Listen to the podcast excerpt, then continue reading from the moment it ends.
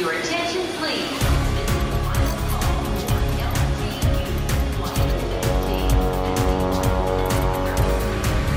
A hora dos portugueses.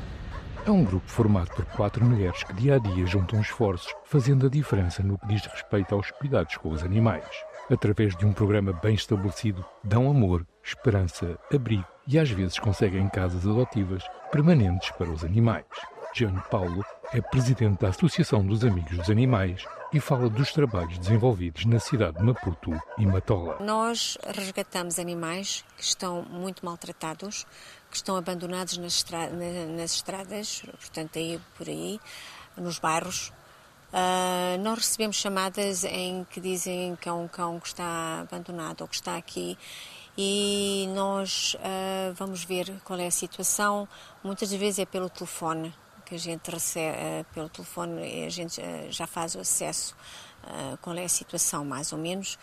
E temos um grupo de resgate dependente da situação do cão ou vai diretamente para um veterinário imediato, ou então, se não se é só aquela coisa de estar tão maltratado e magríssimo e coitado do homemzinho nem sequer consegue andar, a gente levamos para o canil onde lhe damos os primeiros socorros, que é logo imediatamente desparasitar, uh, um, pôr uh, contra pulgas e carraças uh, dar-lhe uma, bom, uma boa comida e para eles começarem e começar a alimentar-los três vezes por dia para eles engordarem.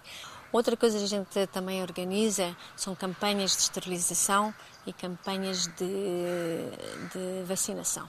Consciencializar e educar a criança para a mudança de comportamento tem sido, nos últimos dias, o foco da associação, de modo a combater o abandono e maus tratos aos animais começar por a educação nas escolas primárias com as crianças e daí para, para daí em diante, não é? Um, o ensino e, e é uma coisa muito boa e, e a pessoa aprende a tomar conta de um animal, como se trata, como não trata, o que não deve fazer, o que deve fazer, não é? E acho que fazendo isso a gente chega muito mais longe, começando por aí. E nós precisamos de voluntários, que nos ajude a, chegar a, essa, a fazer essa missão. Para a realização das suas atividades, a associação sobrevive na base de doações e empatia de quem se identifica com a causa. Nós dependemos da bondade das pessoas para fazerem doações, que fazem doações. Tem uh, pessoas que, portanto, a gente também tem as pessoas que se quiserem entrar no programa de fazer uma doação a uma companhia todos os meses tem, essa, tem essa oportunidade em que ensina, em que faz doações todos os meses, mas também tem as pessoas que fazem de vez em quando. Nós precisamos sempre de, disso, porque para alimentar os animais, uh, eles só comem ração, são só alimentados a ração.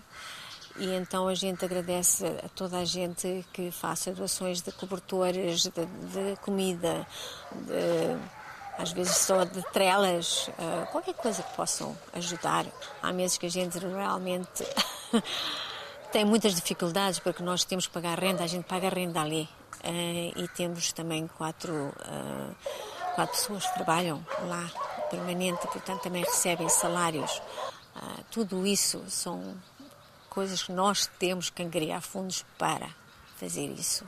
Com mais de 30 cães e 25 gatos no canil da associação e outros 20 em casas de acolhimento, este grupo de mulheres não mede esforços quando o assunto é o bem-estar dos animais, tendo já entregue para a doação cerca de 200 cães e 160 gatos. Londres, Luxemburgo, Rio de Janeiro, Paris, São Paulo. Lyon. Manchester. A hora dos portugueses.